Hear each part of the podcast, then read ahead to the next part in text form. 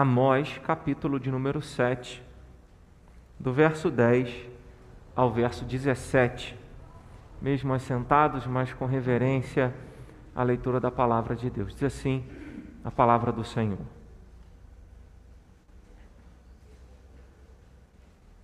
Então Amazias, o sacerdote de Betel, mandou dizer a Jeroboão, rei de Israel: Amós tem conspirado contra ti no meio da casa de Israel.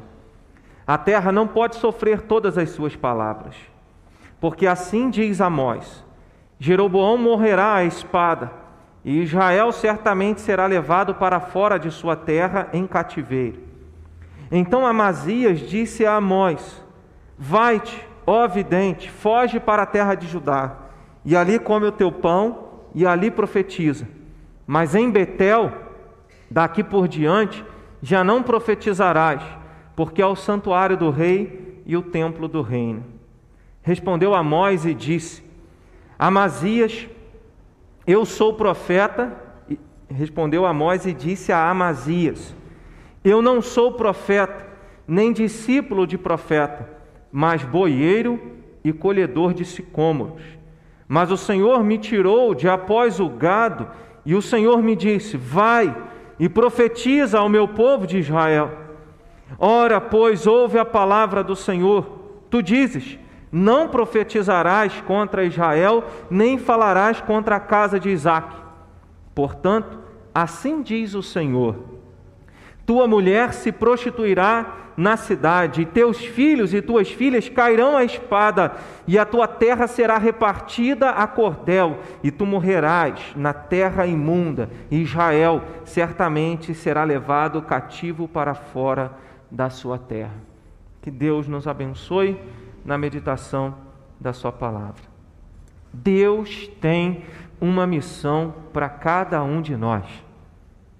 Deus tem um propósito para cada um de nós. Nós aprendemos na palavra de Deus que o Senhor nos concede dons e dons para realizarmos a Sua vontade e cumprirmos um propósito neste mundo. Nós sabemos também que esses dons que Deus nos dá têm a ver com as nossas habilidades para desenvolvermos uma vida comum. Se é um, um professor, hoje em dia nem tem tanto isso, né? Professor de informática, né? Aulas de curso de computador, né? Eu me voltei lá nos meus 17 anos, né? Então, Deus te deu uma habilidade, você vai desenvolver isso na sua profissão.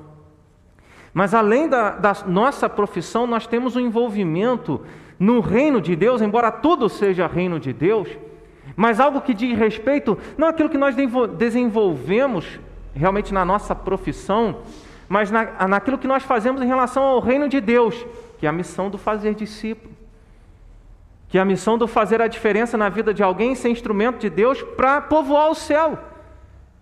É para isso que nós estamos aqui. Então, enquanto você desenvolve a sua profissão, enquanto você lá opera né, cuida das pessoas, é um dentista, é um médico, é um pedreiro, é um arquiteto, é um professor. Enquanto você vai desenvolvendo essas atividades, você está cumprindo a sua missão, mas sem esquecer que não é simplesmente desenvolver aquela atividade, mas fazer discípulos, anunciar a mensagem de salvação.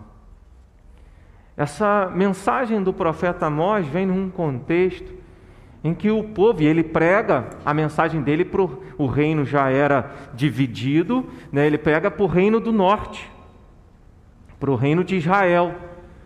E nesse tempo do reino dividido, cita aqui é, no início, né, no, no, no primeiro capítulo, no tempo de Uzias, rei de Judá, no tempo de Jeroboão, e aqui, embora ali no texto não mencione, mas Jeroboão II, que já foi praticamente no período final da dinastia do povo de Israel, do reino de Israel.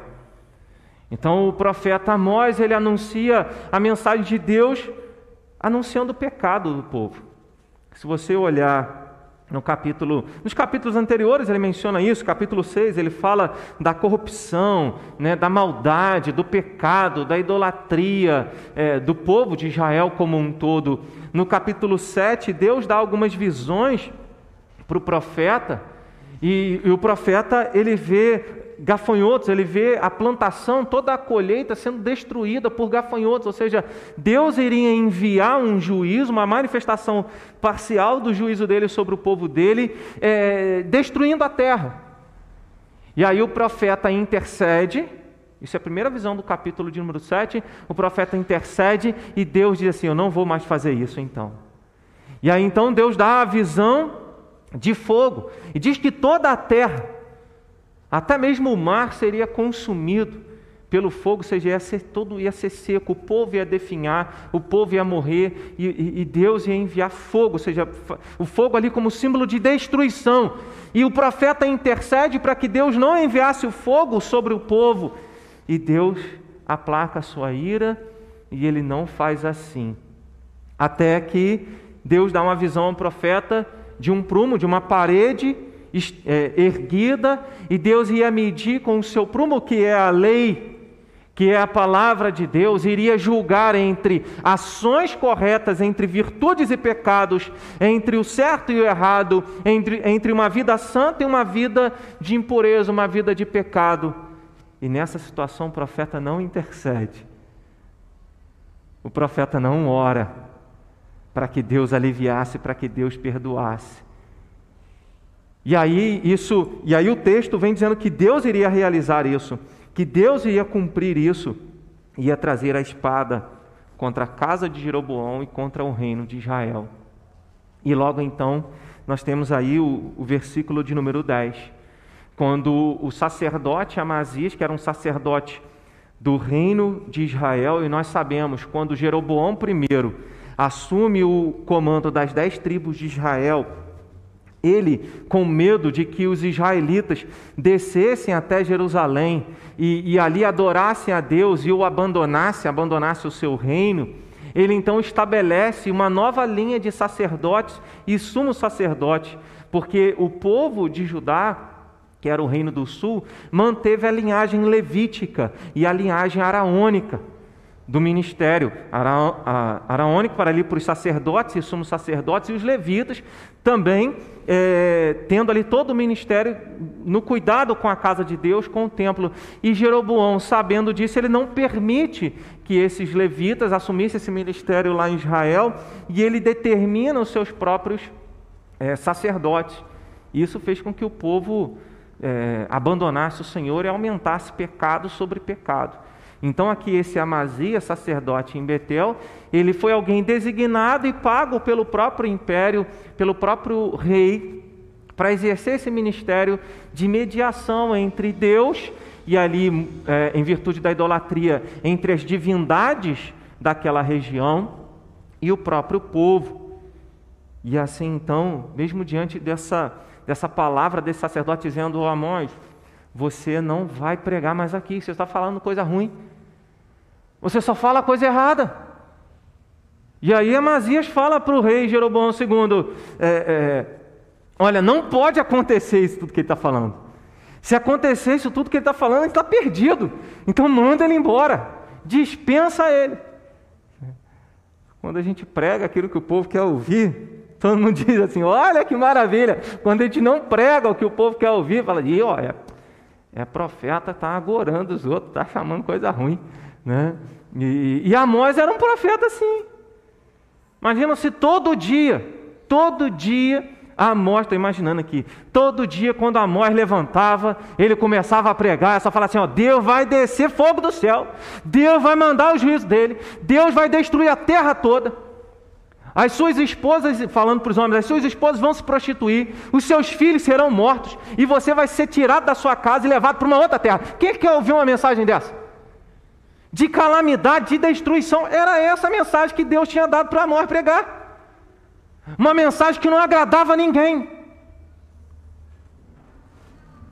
E Amós está dizendo assim: foi Deus que me tirou lá. Eu não sou profeta nem nada. Eu sou boieiro, ou seja, eu cuido do, do gado. Eu colho sicômoro, ou seja, eu sou um colhedor de frutas, preparo ali as frutas para colher trabalho na lavoura, trabalho ali no pomar, trabalho com o gado. Não sou profeta, mas Deus me deu um chamado. Deus me deu uma mensagem para anunciar. E eu não vou abrir mão daquilo que Deus me mandou fazer. Glórias a Deus, porque a igreja segue o caminho dela nessa terra, porque existem aqueles que pensam assim. Existem aqueles que dizem assim: foi Deus que me chamou e ninguém vai me tirar daqui. E eu vou fazer o que Deus tem mandado fazer. Então o texto fala sobre isso, de tantas mensagens que o profeta, que esse livro, que a gente poderia aprender nesse livro. Esse livro, e nesse texto que eu separei especificamente nessa manhã de eleição de oficiais, embora o quadro de candidatos já esteja fechado, mas não se trata apenas de uma eleição de oficiais, o nosso chamado. O nosso chamado vai além. O nosso chamado vai além de atividades na igreja. O nosso chamado tem a ver com o que Deus nos chamou, com o que Deus nos separou para realizar. E a gente aprende nesse texto que o chamado de Deus não está limitado às nossas habilidades. Porque Amós estava sendo reconhecido pelo sacerdote Amazias, lá do sacerdote Israel, como vidente, como um profeta. Então ele diz: Você não pode profetizar mais em Israel. E Amós fala no, no verso de número 14, na parte A, ele responde a Amazias: Eu não sou profeta, nem discípulo de profeta, mas boeiro e colhedor de sicômoro. O que eu sou? Eu sou um pecuarista. Eu sou um lavrador. Não tem nada a ver, eu não aprendi, eu não fui no seminário, eu não participei de um curso específico preparatório para ser um líder. Eu não fiz nada disso, eu apenas estou fazendo o que Deus me chamou para fazer. E aí, é, o, o, que Amós está dizendo é que, assim, em todo o ministério profético, e a gente encontra isso no livro dos reis, tanto no ministério do profeta Elias como no ministério do profeta Eliseu, havia uma casa de profetas, havia um lugar reservado para aqueles que seriam homens de Deus anunciando a mensagem de Deus para o povo. E Amós está dizendo: Eu não fiz nada disso.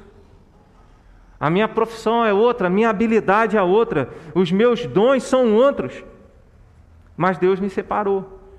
Então, o que esse texto mostra para nós é que na, a, o ministério, o chamado de Deus, não depende necessariamente das nossas habilidades. Embora, quando Deus nos chama e nós nos conscientizamos desse chamado, nós devemos aperfeiçoar a, os nossos dons para o ministério qual Deus tem nos chamado.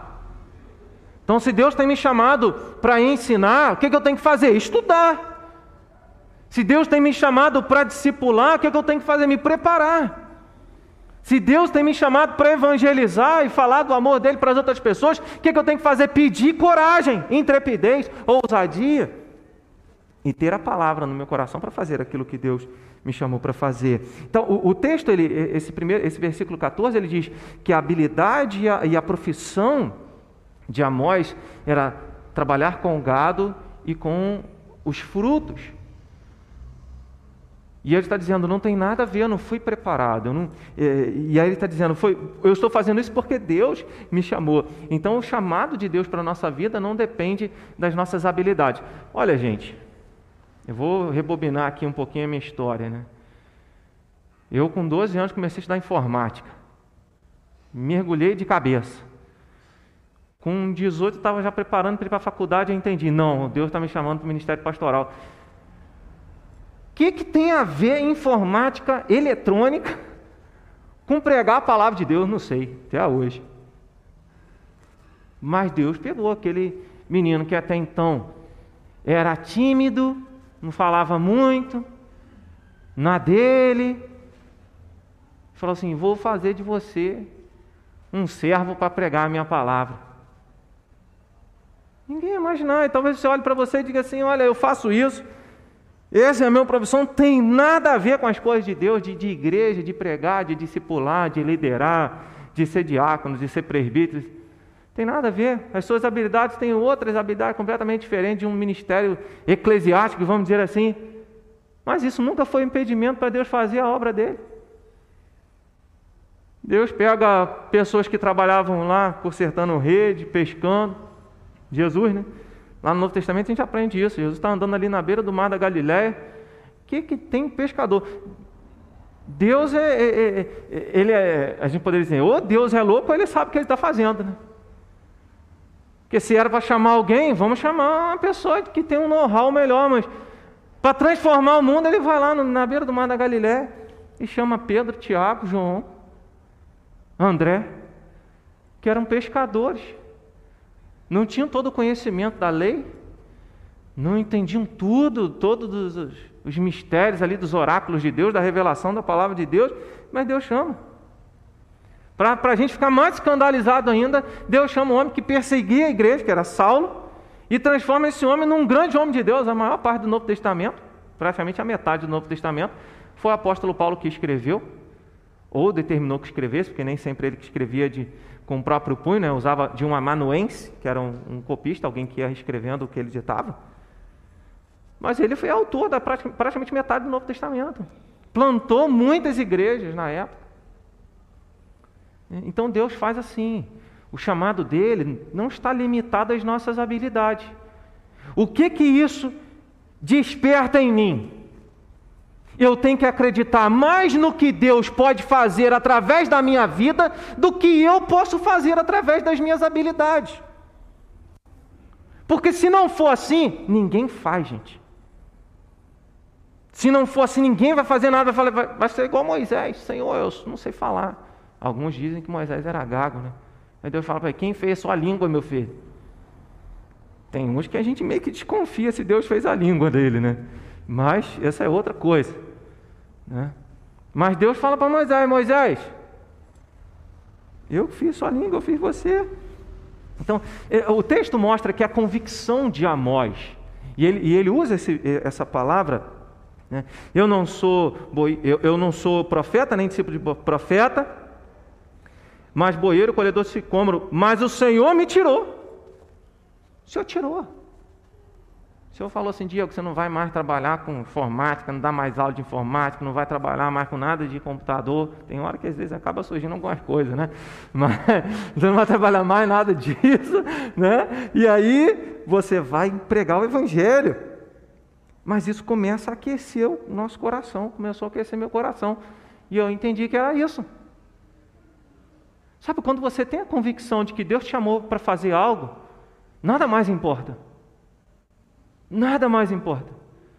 Você não vai ficar pensando o que os outros vão falar, você não vai ficar pensando se você tem capacidade ou não, porque você sabe que Deus é poderoso para fazer além de tudo aquilo que você acha que dá conta.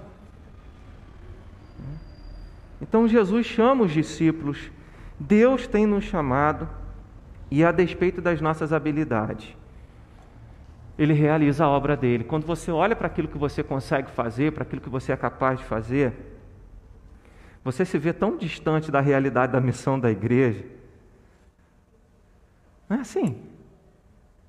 Quando você vê tudo aquilo que. Quando a gente lê a palavra de Deus, quando a gente lê o livro de Atos, quando a gente lê a palavra, a gente vê a igreja, a gente vê cristãos engajados, anunciando o evangelho, aquilo é tão distante da nossa realidade, porque a gente se compara. Porque a gente diz assim, eu não tenho a mesma capacidade que o outro. Mas nunca vai ter mesmo. Nós nunca teremos mesmo. E Amós sabia disso, mas ele sabia. Deus me tirou de lá e me chamou para fazer essa obra. Então, no final das contas, foi a convicção de Amós de que Deus os havia separado e para fazer uma obra, foi a convicção de que Deus os separou e falou, né? O, o texto diz: é, no verso 15: Mas o Senhor me tirou de após o gado e o Senhor me disse. Gente, eu posso chamar você. O conselho pode te chamar. Ah, muitas pessoas podem te chamar e dizer: vai, vai que você vai. Mas se Deus não falar com você, não adianta.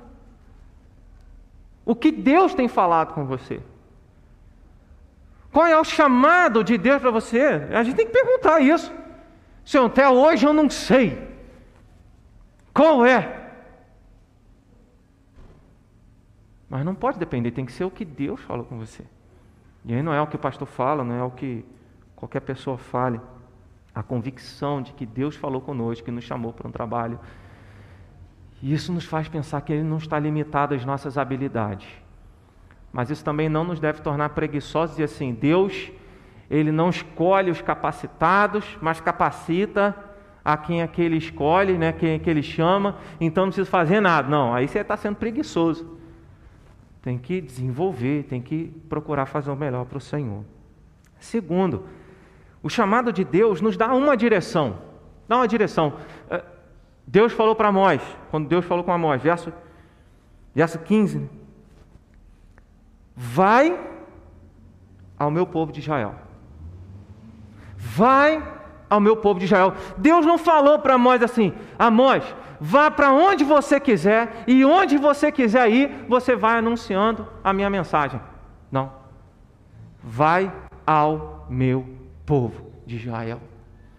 Deus, quando nos chama, Ele dá uma direção. No dia que eu fui ser examinado para passar de para passar para aspirante ao Sagrado Ministério, e essa é uma reunião que o conselho da igreja faz, para perguntar. Aí me um presbítero me perguntou: como é que você sabe que Deus te chamou para ser pastor e não te chamou para ser um diácono, para ser um presbítero? Não sei. Só sei que foi assim. Até hoje Deus tem confirmado essa, essa coisa. Não sei. Eu só sei que quando fala em ministério, o meu coração queima pelo ministério pastoral, de cuidar de pessoas, de anunciar o evangelho. Ué, mas diácono não pode pregar, presbítero pode pregar? Pode pregar. Mas eu tinha certeza que Deus falou comigo, que é para ser pastor. Que Ele tenha misericórdia de mim, continue tendo misericórdia na minha vida, né? Só a graça de Deus. Então, não é na nossa habilidade, é naquilo que Deus faz na nossa vida. Mas tem uma direção.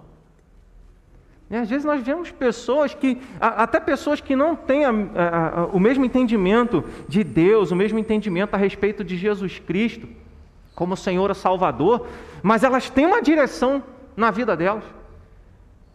Pessoas que nem são evangélicas, vamos dizer assim, mas elas estão lá fazendo boas obras, e aí, não quero falar aqui das motivações com as quais elas fazem boas obras, mas elas sabem assim: não, olha, eu fui chamado para fazer isso. Eu entendo que essa é a direção, esse é o sentido da minha vida, é o propósito da minha vida. E é nisso que nós devemos pensar. Quando Deus nos chama, Ele dá uma direção para nós. Se você está aqui, se nós fomos alcançados pela obra do Espírito Santo que nos fez confessar Jesus como Senhor e Salvador, arrepender dos nossos pecados, Deus tem uma direção para cada um de nós, ainda que a direção geral seja como o próprio Deus falou, com Amós, Deus falou: Vai ao meu povo de Israel. Jesus, quando estava aqui, ele falou: Eu vim para as ovelhas perdidas da casa de Israel. Eu envio vocês a buscar as ovelhas perdidas da casa de Israel. Entenda a casa de Israel, não esse Israel, reino do norte, mas entenda Israel, todo o povo de Deus espalhado pela superfície da terra que ainda está longe dele. Como o apóstolo Pedro falou no sermão dele lá em Atos capítulo 2, isto é, essa promessa é para todos aqueles que estão longe, para quantos o Senhor nosso Deus chamar. E aí Deus entender que Deus tem nos chamado e nos dado uma direção. Jesus tinha plena consciência do seu chamado, Jesus tinha plena consciência de que ele foi enviado pelo Pai, não para ser servido, mas para servir e dar a sua vida em resgate por muitos. Ele disse, ele sabia disso, ele falava isso eu vim salvar, eu não vim para os justos, eu vim para os doentes. Eu não vim chamar justos, mas pecadores ao arrependimento. Então, ele, eh, nosso Senhor Jesus possuía essa consciência do ministério dele. Quando com 12 anos a, a mãe Maria vai a, a, ao encontro dele, o encontra no templo, ele já estava consciente da sua missão, ele já estava consciente da direção do Pai na vida dele. Então ele disse: A senhora não sabia que eu tinha que estar cuidando das coisas do meu pai? Então, ele estava ali, consciente da missão dele, da direção que Deus havia dado a ele. E assim o Senhor Jesus tem enviado os seus discípulos, tem enviado a sua igreja, assim como Deus deu uma ordem para nós: vai, seja, saia do lugar. Tem muita gente que sabe o que tem que fazer, tem muita gente que sabe onde tem que ir, mas não vai. Sabe, não, não, não é uma questão de não sei, ah, eu não sei. Muitas vezes não é uma questão de não sei, é a questão de ação. É pegar e fazer, assim, não, vou fazer, não sei como é que é esse negócio todo, sim, não tem todos os detalhes. Primeira vez que eu fui chamado para pregar a palavra, só graças de Deus, as pernas tremiam, barriga tremia, né? mas saiu. Mas eu tive que fazer, porque maior era a força da voz de Deus na minha cabeça, no meu coração, dizendo: é essa a direção, do que o tremor, o medo, a insegurança. Então, o nosso Senhor nos enviou. Então, é, é ação, é vai, é uma direção. É a direção é fazer discípulos, a direção é ser testemunha. E Jesus fala isso, ele fala isso em Mateus 28, né, versos 19 e 20, a grande comissão. Ele fala, ele, ele nos ensina a, através do registro de Lucas em Atos dos Apóstolos, capítulo de número 1, verso de número 8. Aguardem em Jerusalém, vocês vão receber poder ao descer sobre vós o Espírito Santo, e vocês serão minhas testemunhas, meus mártires, em Jerusalém, em toda a Judéia e Samaria e até os confins da terra. Quem está a serviço de Deus, quem está consciente do chamado de Deus, não vai ficar perdido batendo cabeça de lá para cá. A gente sabe o que a gente tem que fazer. Então, essa é a direção geral. A direção geral para todos os discípulos é fazer discípulo. É ensinar o Evangelho e falar de, da morte de Jesus, do sacrifício de Jesus, da obra da salvação. Mas a gente precisa entender que nesse processo, desse chamado, existe uma visão que é como nós vamos fazer discípulos. Que é como você vai ser usado por Deus para para povoar o céu, para ser instrumento nas mãos de Deus para salvar alguém. Então, é esse, como que é essa direção, que é essa visão? Então, é, Amós ele foi enviado ao reino de Israel, ao reino do norte, para pregar o evangelho. Os apóstolos foram enviados ao mundo inteiro. Os apóstolos disseram: Nós vamos ficar aqui em Jerusalém, vamos cuidar dessa, desse trabalho de, de oração e da palavra. Mas os diáconos vão cuidar das pessoas. Mas isso eles deveriam somente ali assistir é, é, materialmente as pessoas? Não, eles iriam orar, eles iam pregar a palavra, iam ser instrumento nas mãos de Deus. Então, essa direção que Deus havia dado para nós, que Deus tem dado para cada um de nós, você precisa perguntar isso. Né? E assim entender que nós somos, temos uma direção que tem a ver com o reino de Deus, seja no nosso trabalho dentro da igreja ou fora da igreja Deus tem uma direção. Qual direção Deus tem te impulsionado? Muitas é, direções Deus dá nesse processo de fazer discípulo. E vez por outra a gente pensa, não, vamos fazer isso, vamos fazer aquilo, é essa visão, é esse o caminho, e nós vamos fazer. Se a gente ficar do mesmo jeito, vai ser difícil fazer alguma coisa. Mas a gente tem que fazer algo diferente. E Amós então deixa o gado, deixa as árvores pra, de, de colheita lá dos frutos e ele passa a pregar a palavra. E essa era a missão dele. Deus falou: vai e profetiza. É a missão, é a ação. Tem a direção, é, é, tem aquilo que nós devemos fazer, mas tem a missão que é a ação. Uma vez eu li uma frase, não, não sei a quem pertence essa frase, mas a, a frase diz: o primeiro passo para chegar a algum lugar é decidir que onde você está não está bom.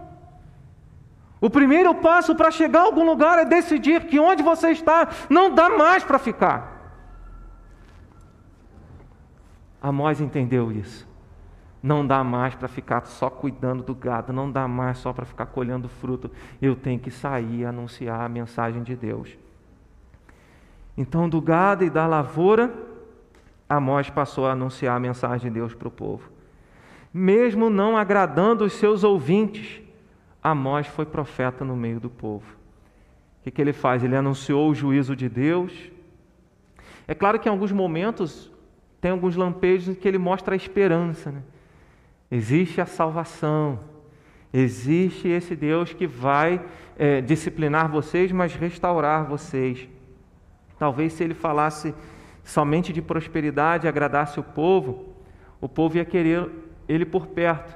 Ele nunca teria ouvido do, desse sacerdote, entre aspas, Amazias, dizendo: Você não pode mais profetizar aqui, você não pode mais falar a mensagem de Deus aqui. Vai lá para ajudar, vive lá, quiser profetizar, profetiza lá, mas não fica praguejando aqui no nosso meio, não, porque não tem lugar para essas coisas.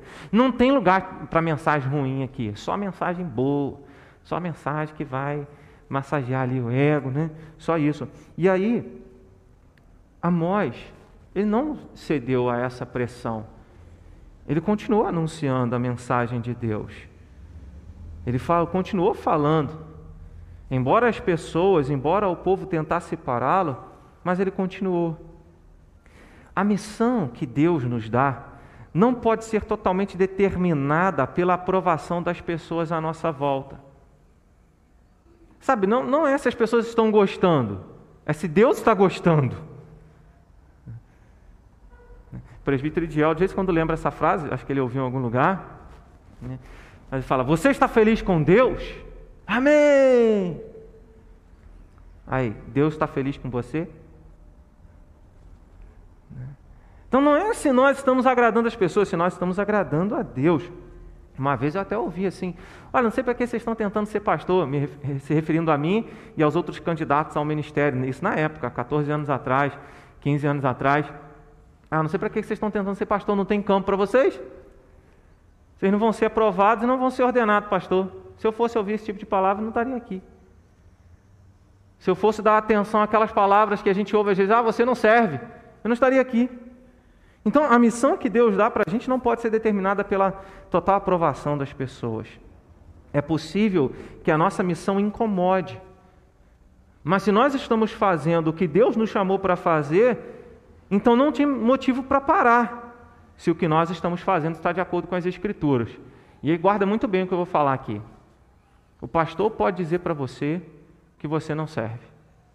O presbítero pode dizer para você que você não serve se tem apóstolo, se tem alguém grande, e dizer para você assim: você não serve. Está errado. Não foi a voz de Deus que falou. Porque Deus escolhe as coisas loucas do mundo. Deus escolhe aquelas coisas que não são para reduzir a nada aquelas que são. O chamado não é determinado por aquilo que as pessoas falam ou aprovam a nosso respeito mas se nós estamos sendo fiéis à palavra de Deus no exercício desse chamado que Deus tem colocado diante de nós. Então, Jesus enviou seus discípulos, eles foram perseguidos. E mesmo enfrentando grandes desafios, eles não desistiram de cumprir a missão que Jesus lhes havia dado. Eles saíram pelo mundo, fazendo discípulos, plantando igrejas, transformando culturas, impactaram o mundo. Então é assim que nós vamos fazendo. Isso nos ensina que Jesus nos chamou para fazermos alguma coisa. Se a gente fica parado, estagnado, a gente não está cumprindo a missão. Então, qual é a ação? Tem que fazer alguma coisa. Então, que nós possamos fazer a ação. Deus falou para nós: vai e profetiza. O que, que Deus tem mandado você fazer?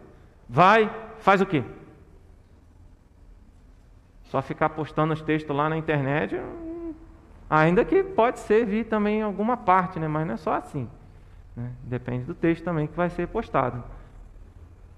Em último lugar, o chamado de Deus ele não deve ser abandonado. Porque o, o texto do verso 12, verso 13, verso 12 e verso 13, o sacerdote Amazias tenta impedir Amós. Então Amazias disse a Amós: Vai-te, ó vidente, foge para a terra de Judá. Quando ele está falando foge aqui, ele não está querendo defender e proteger o, profeta Amós, não. Ele está dizendo: Olha, vai embora, senão você vai acabar morrendo. A gente vai acabar te matando. Né? E ali come o teu pão e ali profetiza. Ou seja, se você quiser fazer alguma coisa, faz em outro lugar, menos aqui. Mas em Betel, daqui por diante já não profetizarás, porque é o santuário do rei e o templo do reino.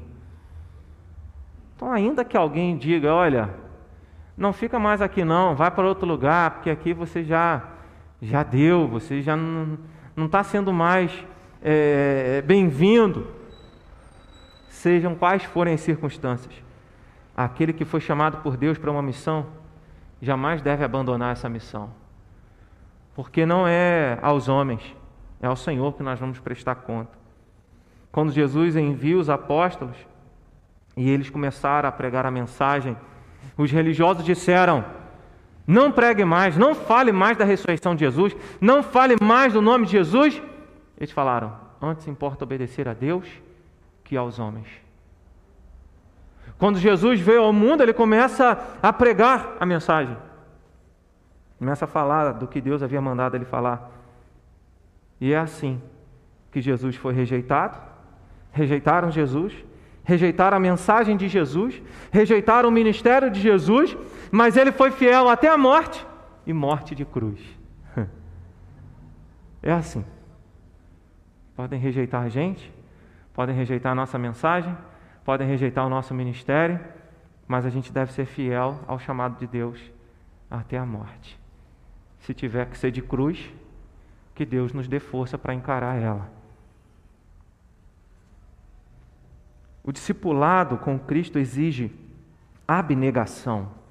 Então você nega a sua vontade, você toma a sua cruz, você coloca a mão no arado, você olha para frente, não para trás, e jamais abandona aquilo que Deus te chamou para fazer. E é assim que nós somos chamados, foi assim que Amós foi chamado. Ele permaneceu ali e, colocando a própria vida dele em risco, ele permaneceu fiel à mensagem, permaneceu fiel à missão, permaneceu fiel ao chamado, porque ele sabia que aquele que chama estava caminhando com ele, estava sustentando ele. E não importava o que as pessoas tentassem fazer com ele, ele iria cumprir o chamado dele, ele ia cumprir a missão dele. E por isso ele não abandonou. Muitas pessoas começam bem, esse tempo de igreja, desde 2002, 2003, já 14 anos de ministério, já deu para ver que muita gente começa e não, não segue. Ministérios que são como a nuvem, que fica ali um tempo, depois some. Ela vem com pressão, chove, trovejo, mas passa. Nosso ministério não deve ser assim. O nosso chamado não deve ser assim como uma nuvem, como um vento, como algo passageiro, como uma sombra. Nosso ministério, nosso chamado deve ser permanente. Porque eu entendo que a visão muda, mas o propósito de Deus através da nossa vida não muda. Ele não se engana. O nosso Deus não se engana.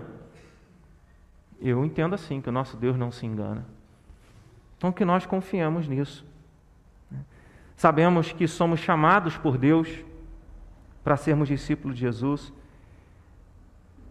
E esse chamado começa crendo em Jesus como nosso Senhor e como nosso Salvador.